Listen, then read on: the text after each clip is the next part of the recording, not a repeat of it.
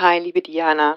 Ich habe Ildiko von Kürti getroffen und es war irgendwie total süß, weil bevor wir überhaupt angefangen haben, hat schon unser lieber Kater Dennis gesagt, oh Mensch, als ich heute Morgen meiner Frau erzählt habe, ich treffe Ildiko von Kürti, wollte sie gleich mit. Das fand ich irgendwie total niedlich und das erinnerte mich an eine andere Episode. Ich habe neulich jemanden in meiner Eigenschaft als Coach gecoacht und die hatte irgendwie eine ganz schwere Phase und hat dann irgendwie gesagt, ja, und ich habe dann in dieser Zeit nochmal alle Ildiko von Kürti Bücher gelesen. Das hat mir einfach total gut getan. Also so dieses innige Verhältnis der, der Leserin zu, zu Ildiko von Kürti, das ist, glaube ich, schon sehr besonders für sie. Und insofern, ja, bin ich total froh, dass wir sie da hatten. War auch ein ganz nettes Gespräch. Also hör rein. Liebe Grüße.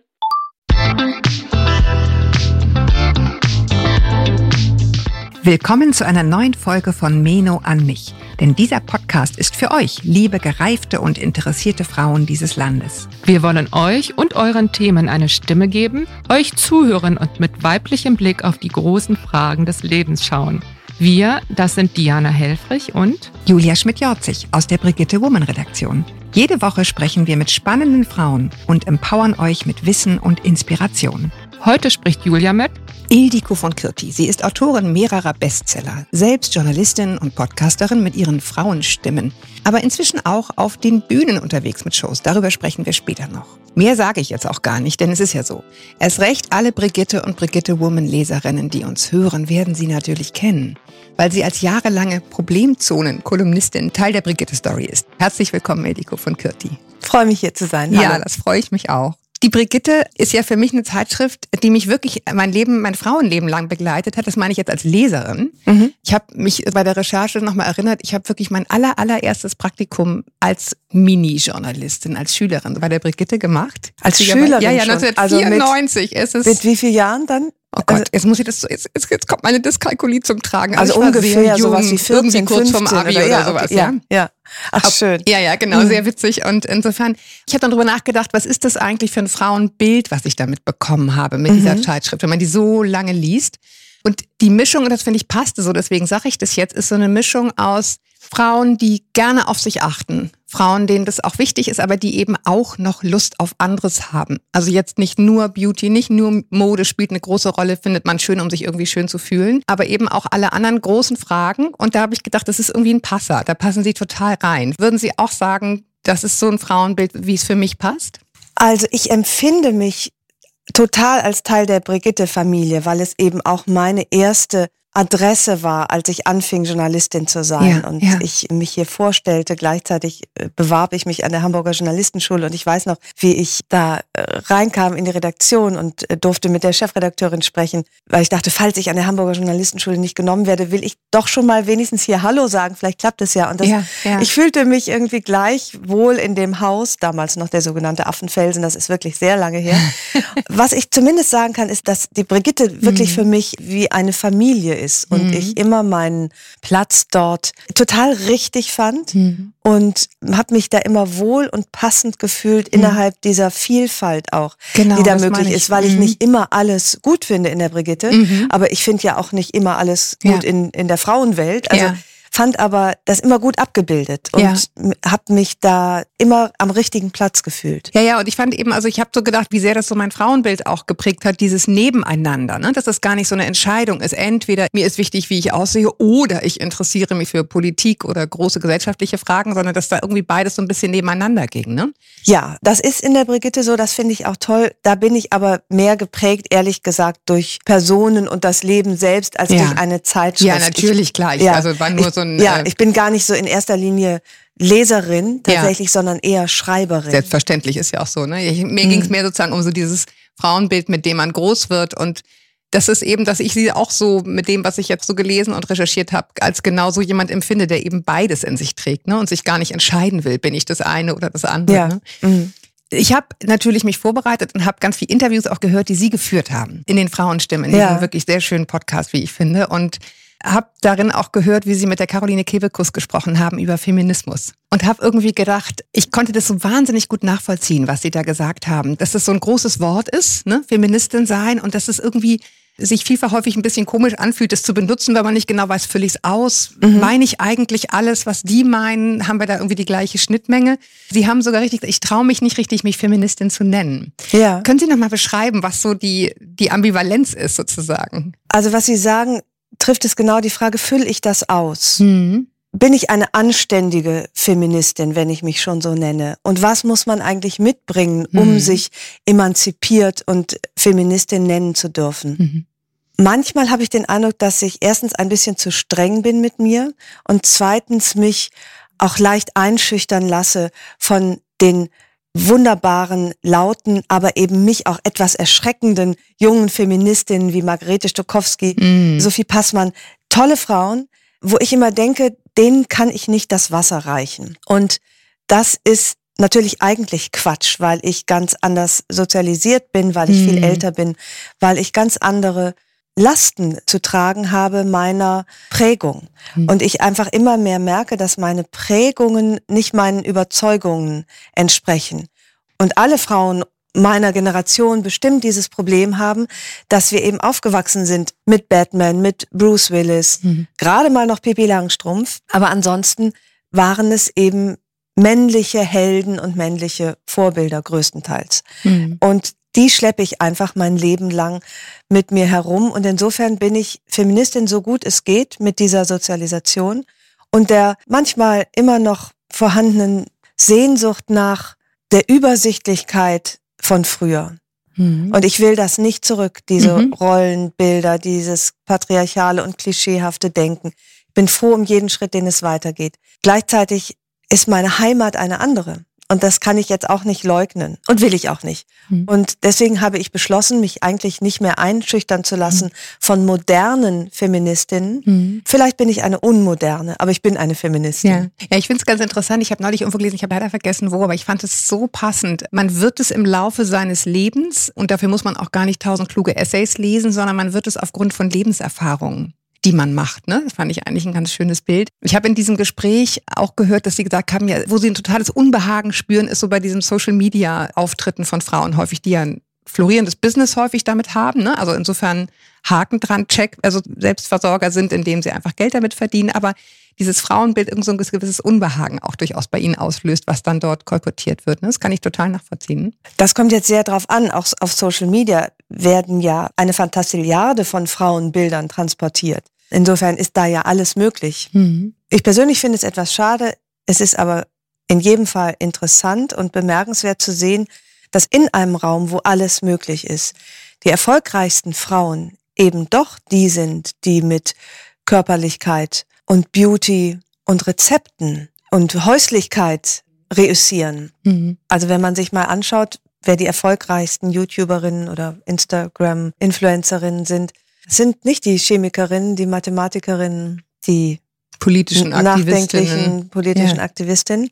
Die finden auch ihre Zielgruppe, Gott sei Dank. Mhm. Der Erfolg ist aber woanders. Und das finde ich erstmal bemerkenswert. Ja. Natürlich ist es ein, hadere ich immer wieder mit dem Transport von Unehrlichkeit und Unwirklichkeit auf Instagram. Und ich bin, weil ich da selber so leichtes Opfer werde und mich so beeindrucken lasse von all diesen wunderbaren, schönen Leben, wo die Sonne immer scheint und die Oberschenkel immer glatt sind. Ich weiß ja, dass das nicht so ist. Und trotzdem gerate ich dann in diesen Teufelskreis des Vergleichens, des Neides. Das ist mir alles überhaupt nicht fremd. Und was mache ich? Ich lege einen Filter drauf, wenn ich zu meinen Followerinnen spreche. Mhm. Und das ist immer ein für mich auch relativ neues Hadern um den Umgang mit diesem fantastischen Medium, was aber eben auch doch sehr viele Gefahren der Sucht und der gefährlichen Beeinflussung birgt. Hm. Ja, ja, und es ist eben eine Versuchung. Mir geht's genauso, wenn ich da drauf gucke. Ich merke dann irgendwann, dass so einer gewissen Zeit kommt so ein unruhiges Unwohlsein, weil ich mich so wahnsinnig defizitär fühle, nach sehr kurzer Zeit. Ne? Man guckt und denkt, ach toll und interessant mhm. und super. Und irgendwann merkt man so, mh, hm, war ich so viel Bergsteigen, habe ich so viel Kuchen gebacken, habe ich so viel. Also man merkt irgendwie dieses defizitäre ja. Gefühl. Ja. Ne? ja. Und das holt man sich natürlich selber ab. Dazu natürlich. zwingt einen ja niemand. Man mhm. kann ja auch entscheiden, wem man mhm. folgt und wem man nicht folgt. Ganz gezielt folge ich auch bestimmten Personengruppen nicht, weil mich das einfach runterzieht und ich mich da schlecht abgrenzen kann. Denn auf der anderen Seite entsteht natürlich auch, und das lerne ich immer mehr zu schätzen, eine wirklich tolle Form der Gemeinschaft. Ja. Und das finde ich immer besser. Ich bin so ganz vorsichtig an Social Media rangegangen und dachte immer, eigentlich ist das Gift. Hm. Eigentlich tut man das nicht. Im Grunde ist das ganz schlecht für die Seele, für den Geist, für das Hirn. Das ist es auch, wenn man es übertreibt, wie das mhm. meiste, was man übertreibt, nicht gut ist für Körper oder Hirn. Aber mittlerweile habe ich eine richtige, stetig wachsende Social Media Freundinnenfamilie. Und das genieße ich, weil ich zu Anfang dachte, naja, ich möchte die Frauen aufmerksam machen auf das, was ich mache, auf meinen Podcast, auf meine Bücher. Ich möchte eigentlich Werbung machen. Und ich mhm. möchte denen, das kam dazu, auch das Gefühl geben, hier spricht jemand zu euch, der euch kennt, weil sie ähnliche Probleme mhm. hat und ähnliche Gedanken und ähnliche Ängste. Ihr seid nicht allein, war praktisch mein Credo, das, was ich rüberbringen wollte. Was jetzt aber rüberkommt, ist, ich bin nicht allein. Ja. Und das ist wunderbar. Ich schaue auf meinen Kanal. Neulich musste ich eine Laudatio halten. Und das stand mir so bevor. Und ich stand schlotternd auf der Toilette dieses mhm. Theaters und habe einfach meine Angst gepostet, sozusagen. Ja. Und dann kam so viel Unterstützung und so viel, boah, ich weiß, wie du dich fühlst und ich drück dir die Daumen und alle sagen immer, ja, du musst deine Angst überwinden. Leicht gesagt, ich kenne das auch. Und mhm. ehrlich gesagt dachte ich, das, was ihr von mir kriegt, mhm. kriege ich mindestens zurück ja. von euch. Ja, das hat mich auch sehr berührt. Dankenswerterweise haben sie ja uns auch beworben, also den Demeno an mich Podcast bei sich. Und ich fand das einfach so unheimlich nett. Vor allem äh, einen der letzten Sätze, die sie gesagt haben, so, warum mache ich das hier eigentlich? Die machen doch sozusagen sehr verwandt Dinge zu mir und dass ihnen so wichtig sei, dass wir Frauen uns finden ganz egal wo und uns ja. verbünden und uns verknüpfen und uns nicht mhm. allein fühlen mit diesen Themen. Also das hat mich auch sehr berührt, muss ich wirklich sagen, ja. als ich das gehört habe. Ja. ja, ja, das ist mir wirklich ein Anliegen. Ganz egal wo, dann doch nicht. Ich freue mich natürlich, wenn die natürlich. meisten zu mir kommen. Aber das ist so ein bisschen wie, ähm, natürlich möchte ich, dass alle Menschen meine Bücher lesen. Mhm. In erster Linie. Mhm. In zweiter Linie möchte ich, dass Menschen lesen. Und zwar egal was mhm. weil Bücher so unendlich kostbar sind und weil sie es wert sind, mhm. dass sie gelesen werden. Und dasselbe denke ich über Frauenstimmen. Mhm. Jetzt nicht mein Podcast, sondern mhm. Frauenstimmen sind es so wert, gehört zu werden, mhm. egal wo. Ja. Sie haben das vorhin schon so ein bisschen angedeutet, als wir sozusagen über Feminismus sprachen. Ich komme halt mit bestimmten Prägungen. Meine Heimat ist irgendwie eine andere. Und ich habe mich jetzt irgendwo hin entwickelt. Mal gucken. Unser Podcast beschäftigt sich ja im Subtext und Ihre auch immer so ein bisschen auch mit der Frage, die die Hörerinnen so in sich fühlen, welche Art von Frau möchte ich eigentlich von hier an sein? Ne? So bis hierhin mhm. lief jetzt ja. so oder so, okay oder nicht okay. Und jetzt ist nochmal so, glaube ich, fühlen viele von uns in diesem Alter, in dem wir uns befinden, so ein nochmal Bilanz ziehen und gucken. Gibt es da was, wo Sie sagen, das möchte ich ja eigentlich sein? Oder auch bleiben? Man muss es ja gar nicht erst werden. Sie können es ja auch schon sein und bleiben mhm. und sagen, diese Art Frau möchte ich sein. Ja, also da gibt es vieles und ich muss sagen, ich erkenne mich eigentlich selbst nicht wieder. Ich habe mich so verändert in den letzten vier Jahren, würde ich sagen, seit dem Überschreiten des 50. Geburtstages, und zwar eine Veränderung, für die ich was kann, aber nicht nur, weil ich das Gefühl habe und es mittlerweile eben auch weiß, weil ich über die mhm. Wechseljahre und die Menopause recherchiert habe und Gespräche geführt habe, dass das einfach ein irrwitziger Umbau im Körper ist. Wie die Pubertät, bloß praktisch die Rückabwicklung. Mhm. Und das hat mir sehr geholfen zu verstehen, was mit mir passiert. Einerseits körperlich, das ist irritierend und auch sehr hinderlich unter Umständen, mhm. aber, und das war mir nicht so klar, auch mein Bewusstsein verändert mhm. sich, meine ganze Art verändert sich und ich bin, und das hat auch hormonelle Ursachen, das ist eben das Östrogen, was weniger wird, das mhm. Progesteron wird weniger, das sind die Kuschel- und die Harmoniehormone. Mhm. Und das ist wirklich so, dass das eine totale Auswirkung auf meine Persönlichkeit hat. Das ist nicht nur angenehm mhm. für mein Umfeld, insbesondere auch für meine Männer, zwei Söhne, ein Mann, mhm. weil ich weniger am Nestbau interessiert bin, weniger an Harmonie als an Auseinandersetzung. Und ich lache nicht mehr über jeden blöden Witz und ich frage nicht mehr unbedingt abends, Spätzchen, was wollt ihr essen, sondern worauf habe ich eigentlich Hunger und wer Lust hat, isst mit. Mhm. Und ich bin ernsthafter geworden, ich bin kritischer geworden, ich mhm. schaue sehr genau hin, ich sage, wenn mir was nicht mhm. passt. Und das ist eine rasante Entwicklung, die ich selbst auch nicht immer mit Begeisterung verfolge. Aber seit ich weiß, dass da wirklich die Biologie mit der Reife Hand in Hand geht, kann ich das Ganze besser einordnen und bin mir selbst gegenüber wohlwollender, verstehe mich besser und kann das auch willkommen heißen, diese neue Nüchternheit, Kritikfähigkeit, also auch Fähigkeit, mich selbst zu kritisieren, aber auch andere. Mhm. Und das ist eine, finde ich wirklich, ich habe heute Morgen beim Zähneputzen noch darüber nachgedacht, als ich in den Spiegel sah und dachte, du bist nicht mehr die Frau, die du warst mit Mitte 40. Da hat sich so viel getan, womit ich nicht gerechnet hätte. Ja, ich kann das extrem nachvollziehen. Mhm. Ja, dieser Wandel an Persönlichkeit. Ich habe jetzt gerade irgendwie so ein frisches Erlebnis. Ich war am Wochenende auf einem Junggesellinnenabschied. Ach, herrlich. Also ich man mag es kaum mir. glauben, aber mhm. es war so. Und es war für mich ganz komisch, diese Mischung aus total das Gefühl dafür zu verlieren, dass ich wirklich zehn Jahre älter bin als der Rest. Ich habe es einfach nicht gefühlt. Und gleichzeitig genau zu wissen, ich muss einfach früher ins Bett als die. ja, ich habe die Kraft ja. nicht mehr. So und wo ich zum ersten Mal auch verstanden habe, wie sich wohl so ältere Männer fühlen, wenn sie irgendwie komisch ankommen, weil sie selber eben nicht fühlen, sie sind ältere Männer und immer noch so ne, so ein Habitus haben, als wäre es noch so. Was ist ja. eben nicht mehr so. Und manchmal, finde ich, merkt man den Moment gar nicht so richtig, wann das geschieht. Man macht ja. noch mit und so, und aber irgendwie denkt man, oder, oder denken die anderen schon, hört sie den Schuss nicht. Ne? Ach komm, das geht mir ganz nee. anders. Okay. Ich weiß immer, wie alt ich bin. Ja. Das überrascht mich nie. Ich bin nicht besonders müde, also ich halte relativ lang durch, wenn mhm. ich möchte. Mhm. Ich möchte aber oft nicht. Und dann gehe ich super freiwillig um elf von der Party, habe vorher eine halbe Stunde getanzt und bin ganz glücklich, wenn ich im Bett liege und noch eine Stunde lesen kann, dann ist es auch halb eins. Mhm. Also das geht mir wirklich anders. Ich fühle mich auch nicht jünger, als ich nee. bin. Ja, ähm, ja, und bin davon aber auch nicht überrascht. Ich war auch neulich auf einem Junggesellinnenabschied. Da waren aber alle so alt wie ich und ja, okay. älter.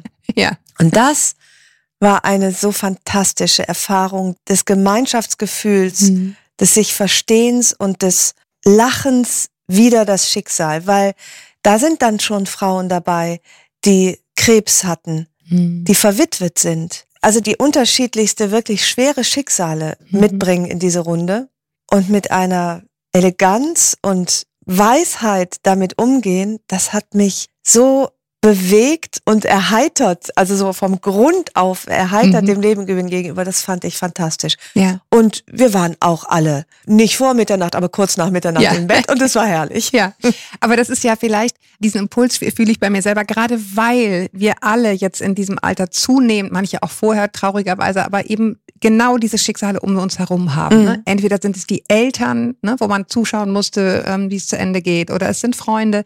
Und ich weiß nicht, wie es ihnen geht, aber dass auch so eine neue Lust am Leben kommt, weil man eben weiß, wer weiß, wie lange wir hier oder ne, mhm. wie oft ich noch auf einen Junggesellinnenabschied gehen kann, dass da so ein neuer Hunger kommt. Ja, der kommt aber bei mir nicht dadurch, dass ich mir ständig vor Augen halte, vielleicht ist es morgen vorbei. Mhm. Ich weiß, dass es manche motiviert, mehr zu leben. Mhm. Das würde mich lähmen, weil ich davor Angst habe. Also wenn ich mich da mhm. sehr reinsteigere und mhm. denke, morgen könnte ich tot sein, was natürlich der Fall sein kann. Es kann auch, mhm. das kann jetzt mein letztes Gespräch sein. Ich gehe gleich auf die Straße. Ja, das wollen wir jetzt bitte nicht. Nein, aber ja, ja, genau. ne, das, mhm. manche ziehen daraus ihre Motivation. Mhm. Und das ist bei mir nicht so, weil ich ein ängstlicher Mensch bin. Das muss ich ausblenden, ansonsten steigere mhm. ich mich rein und dann habe ich nur noch Angst. Ja, ja, nee, und, ich meinte jetzt auch mehr das Wertschätzen ne, des Momentes, also ja, die, die, die ja. positive Wendung davon. Ne? Mhm. Also das findet bei mir auch statt, aber nicht eben mit Hinblick auf, oh, so viel Zeit hast du ja nicht mehr, mhm. sondern ich weiß gar nicht genau, wodurch das kommt und das klingt auch unfassbar alt und altbacken und so wie ich noch vor 10, 15 Jahren gesagt hätte, äh, ja, lass die mal reden, Gott, so will ich nie werden. Aber ich bin so dankbar, dass es so gekommen ist, dass ich wirklich tiefes Glück empfinde, wenn ich im Freibad mich mit Sonnencreme eincreme und einen mhm. Tag für mich vor mir habe. Wenn ich auf dem Rad durch ein Rapsfeld radle. Mhm. Wenn ich ins Zimmer meiner Söhne gehe, die schlafen und ihnen nochmal die Haare aus der Stirn streiche und daran mich erinnere, wie klein diese Gesichter mal waren und was für Menschen sie jetzt geworden sind. Also mein Leben ist, ich kann Glück besser als früher. Und deswegen bemerke ich es viel öfter. Das ist, finde ich, eine wunderbare Fähigkeit, die sich mit dem Älterwerden äh, mhm. erst entfaltet. Ja, genau. Und da können jetzt die Jungen lächeln und gelangweilt gähnen, wie sie wollen und sagen, haha, aber ich mache jetzt meine Australien-Tour. Alte, da erlebt man Abenteuer. Ja, weiß ich. Mhm. Aber wart mal ab. Werd erst mal so alt wie ich. Mhm. Und dann hörst du auf zu gähnen, sondern weißt, wo das kleine, große Glück zu finden ist. Und dafür bin ich total dankbar. Ja, und eben für diese Freiheit, von der Sie eben sprachen, zu sagen, so, ich bin jetzt soweit, ich kann jetzt gehen. Ne? Also es für mich, ich habe jetzt getanzt, mhm. ist, mir ist jetzt für mich hier nicht zu holen, jetzt kann ich auch gemütlich ins Bett mit Wärmflasche und das ist auch ja. okay. Ja. Ne, ne das ist viel mehr als okay. Ja, ja, ich habe nämlich ja. beides. Und man ist ausgeschlafen am nächsten Tag. Genau. Ja. Diese Sicherheit, ich gehe jetzt hier, auch wenn der Rest noch bleibt, hätte man wahrscheinlich früher eben so gar nicht gehabt. Ne? Mhm, mhm. Genau. Als wir ein kleines Vorgespräch geführt haben, haben wir auch über ein Buch gesprochen, von dem ich zufällig weiß, dass Sie es gelesen haben, weil ich damals eine Kolumne auch von Ihnen gelesen hatte. Das ist von Glennon Doyle, Untamed. Das ist ja, ja. ein sehr spezielles Buch, ne? also eine ganz spezielle Geschichte, eine berühmte amerikanische Bloggerin, Influencerin, die mit ihrem Familienglück viel Geld verdient hat und dann merkte, hm, so richtig fühlt es sich für mich eigentlich gar nicht mehr nach Glück an und heute in einer homosexuellen lesbischen Beziehung lebt. Also sehr speziell, auch sehr amerikanisch geschrieben. Aber da fand ich nochmal sehr interessant, dass sie in diesem Buch ja schrieb, irgendwann musste ich mich gar nicht mehr fragen, zerstöre ich die Kindheit meiner Kinder, wenn ich jetzt gehe, sondern was lebe ich denen eigentlich vor? Ja. Ne, so dieses mhm. Durchhalten, obwohl es mir nicht gut geht, oder lebe ich ihnen vor, ich folge meinem Herzen? Wo hat das was in Ihnen zum Klingen gebracht? Also auf ganz vielen verschiedenen Ebenen hat mich dieses Buch beeinflusst und auch begeistert. Immer wirklich, was Sie auch sagen, abgezogen, dass etwas zu dick aufgetragene amerikanische, mhm. was man auch wirklich nur auf Englisch lesen kann. Ja, habe ich auch, genau. Also, mhm, ich höre auch den Podcast natürlich auf Englisch von mhm. ihr und das ist für unsere Ohren manchmal befremdlich, wenn die sich begrüßen und dabei quietschen, erstmal ja. fünf Minuten und, ah, I love you all. Und ich immer ja, genau. nur an. Michael Jackson denke. Da, ja. da muss man ein bisschen weghören und manchmal eben in manchen Zeilen auch ein bisschen europäisch runterdimmen. Und was dann aber bleibt, war für mich das Gefühl, wenn ich dieses Buch zu Ende gelesen habe, muss ich mich scheiden lassen.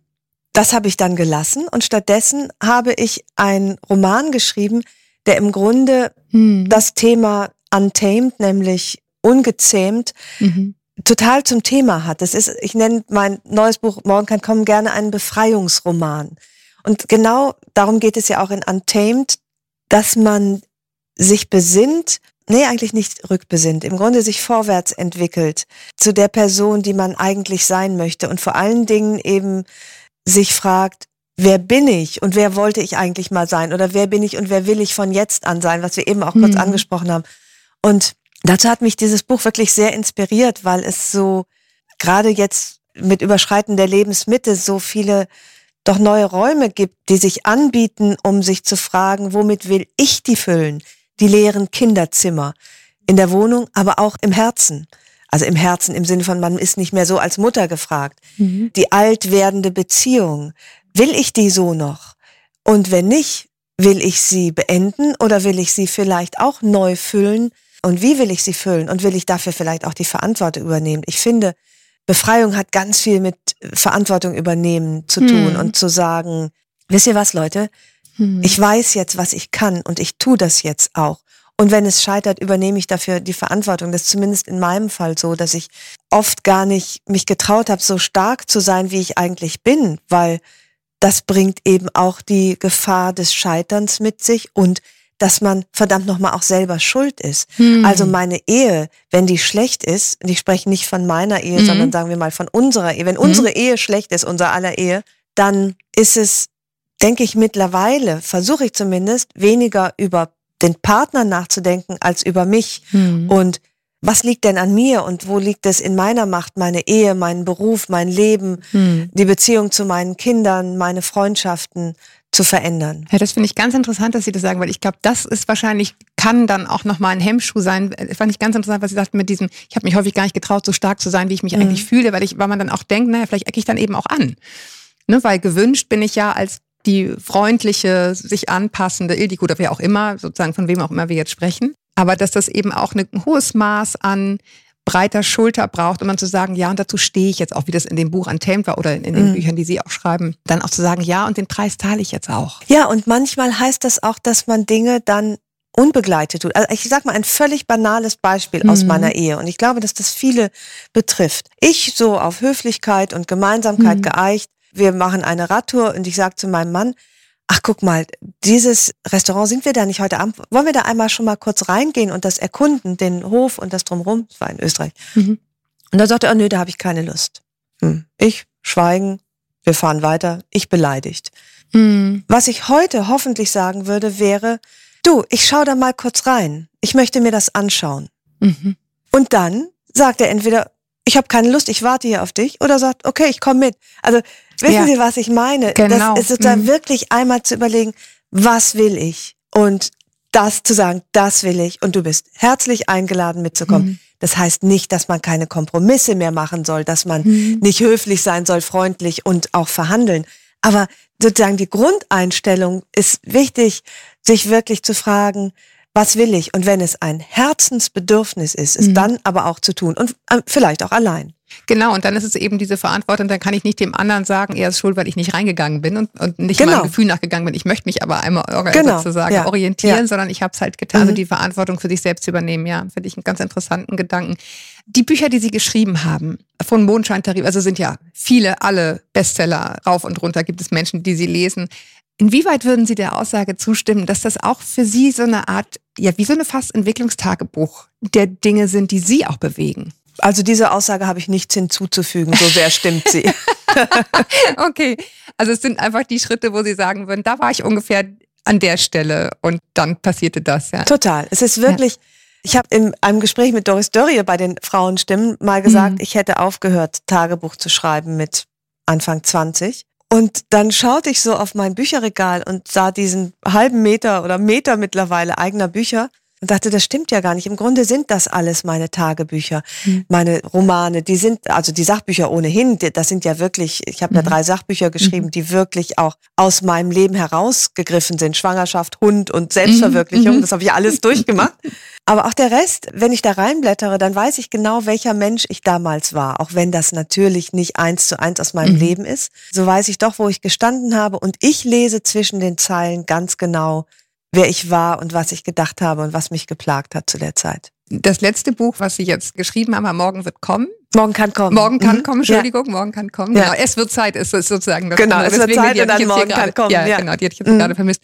Ein Buch, in dem eine Frau verlassen wird, insofern ist es jetzt nicht ihr Tagebuch, beziehungsweise betrogen wird. Und was mich da auch sehr berührt hat, ist, nicht nur die Tatsache, dass es passiert, was vielen Frauen passiert und vielleicht auch Männern passiert, sondern die Art von Solidarität, die sie auffängt diese Frau, die sucht sich dann ja, ich will jetzt nicht alles mhm. verraten, man soll es ja lesen, aber die fällt dann ja in ein Netz zurück von Verbindungen, was sie hält. Mhm. Ist das was, was für Sie auch wichtiger geworden ist im Laufe der Jahre, diese Verbindungen auch im Außen? Nein, das war immer schon wichtig. Ja. Das mhm. hat sich tatsächlich nicht verändert, dass ich ein nicht sehr großes, aber wie soll ich sagen, dicht gewobenes Netz an engsten Freundinnenbeziehungen habe, die mir alles bedeuten, weil ich weiß, dass wenn ich von allen verlassen würde, auf welche Weise auch immer, dann fängt mich das auf. Ob ich es aushalte, wäre dann immer noch eine andere Frage, aber da ist jedenfalls ein Netz, in das ich hineinfallen könnte. Und die Frau in meinem Roman, übrigens zum ersten Mal, dass mir eine Heldin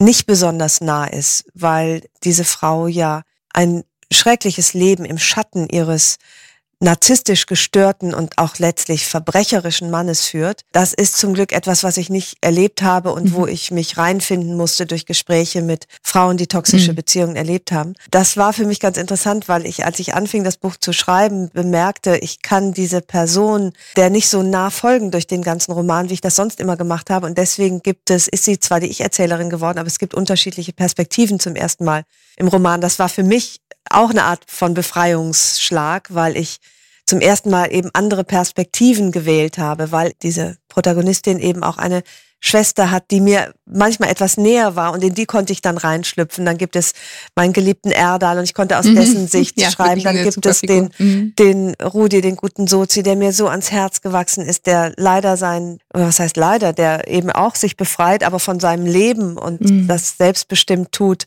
Also das war für mich eine totale Abenteuerreise durch die verschiedenen Charaktere, weil ich eben zum ersten Mal aus der Sicht der einzelnen Charaktere geschrieben habe und eine versuchte Vergewaltigung zu beschreiben, einmal aus Sicht des Opfers und einmal aus Sicht des Täters, da habe ich wirklich mit Herzrasen am Computer gesessen, in beiden Fällen. Und das sind meine Formen der Abenteuer, die ich erlebe. Mhm. Wenn ich Sie jetzt schon hier habe, dann muss ich fragen, wenn Sie sagen, Sie sitzen am Computer, wie schreiben Sie? Gibt es Rituale? Brauchen Sie irgendwas, damit es gut fließt? Gibt es bestimmte Stunden? Mm, ich habe angefangen zu schreiben, den Mondscheintarif, das war immer nach der Tagesschau bis Harald Schmidt und dann mit Wein und Chips.